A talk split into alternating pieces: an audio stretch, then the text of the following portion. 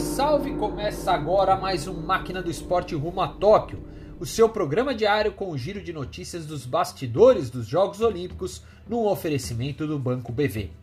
Faltam sete dias para a cerimônia de abertura das Olimpíadas e cai ainda mais a chance de haver público neste evento. O governo japonês e o Comitê Olímpico Internacional estão em mais uma queda de braço, agora para definir quantas pessoas poderão comparecer à cerimônia de abertura das Olimpíadas. Com o aumento do número de casos de Covid em Tóquio, as autoridades japonesas querem acabar com o plano atual de ter 10 mil convidados no Estádio Olímpico na próxima semana. A ideia é que convidados dos patrocinadores, membros do COI e autoridades políticas dos países participantes dos Jogos estivessem presentes no estádio no dia 23. Mas o governo japonês quer acabar com essa farra, quer reduzir para apenas mil pessoas no estádio, sendo apenas os convidados do COI e das autoridades políticas. Isso acabaria com a presença dos convidados dos patrocinadores e atrapalharia demais o plano do COI de agradar quem paga boa parte da conta olímpica. E mesmo assim, o COI ainda sonha em ter torcedor nas arenas. Em meio ao embate para a cerimônia de abertura, o comitê quer colocar público nas arenas. Foi isso que divulgou a agência de notícias Kyodo News. Segundo ela, após uma reunião entre Thomas Bach e o primeiro-ministro japonês Yoshihide Suga, o presidente do COI fez o apelo para que, se houver uma diminuição do número de casos de Covid nos próximos dias em Tóquio, as arenas sejam liberadas para o público.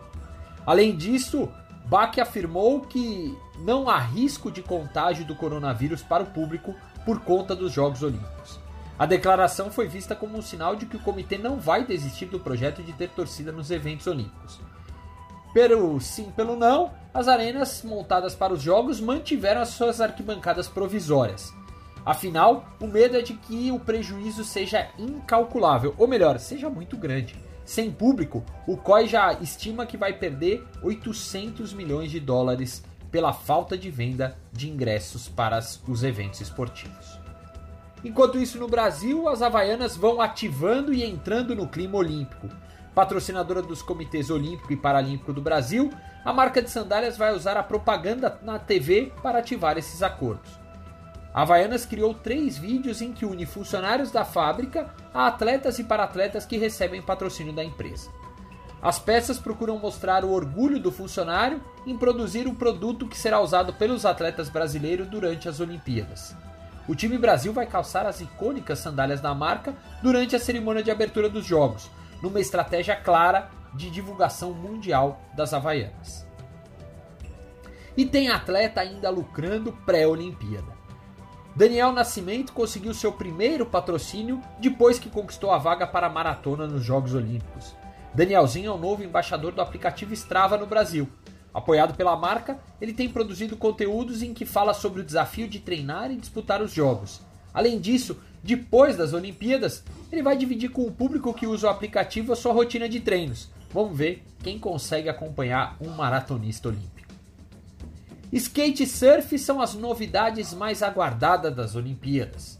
Uma pesquisa da Adsmovil mostrou que os brasileiros estão mais ansiosos para acompanhar essas duas modalidades em Tóquio. De acordo com o levantamento, 52% dos entrevistados querem ver o surf, enquanto 48% preferem o skate.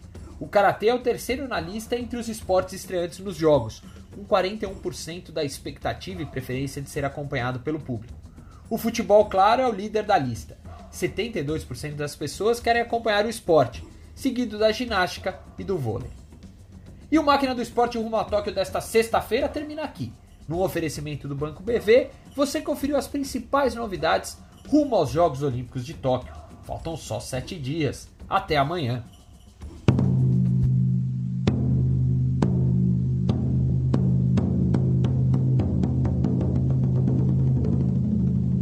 you